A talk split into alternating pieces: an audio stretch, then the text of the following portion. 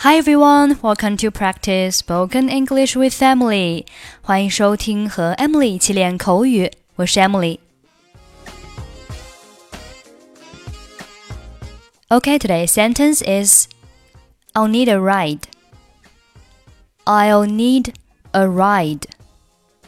I'll need a ride. Ride, R I D E，做名词可以表示搭车、骑马。 骑自行车、乘车等。Need a ride 就是需要搭车。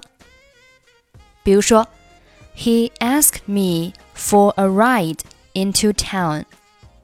他要求搭我的车进城。Do you want to come for a ride on my new motorbike？你想过来骑一下我的新摩托车吗？你好，哪位？Hello, who is speaking？你好，我是约翰，我想找琳达。Hello, this is John. I want to speak to Linda. 我就是。This is her.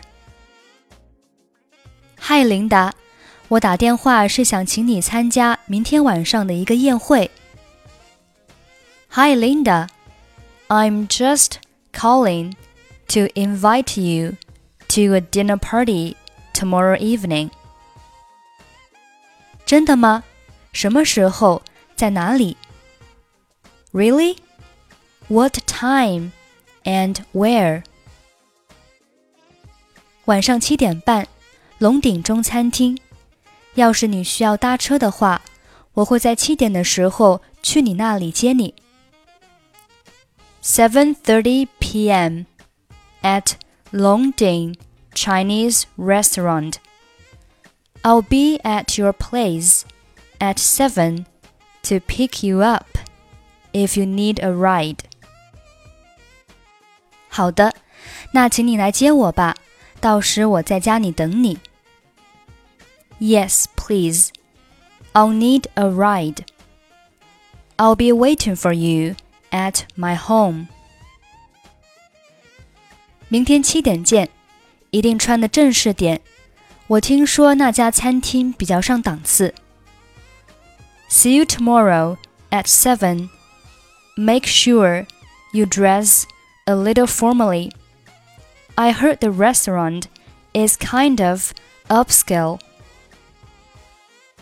谢谢，到时见。Thank you. See you then.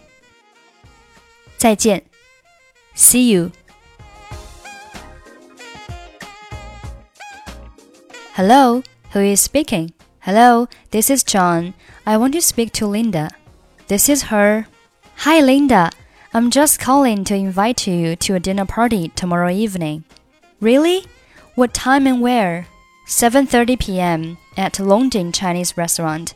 I'll be at your place at 7 to pick you up if you need a ride. Yes, please. I'll need a ride. I'll be waiting for you at my home. See you tomorrow at 7.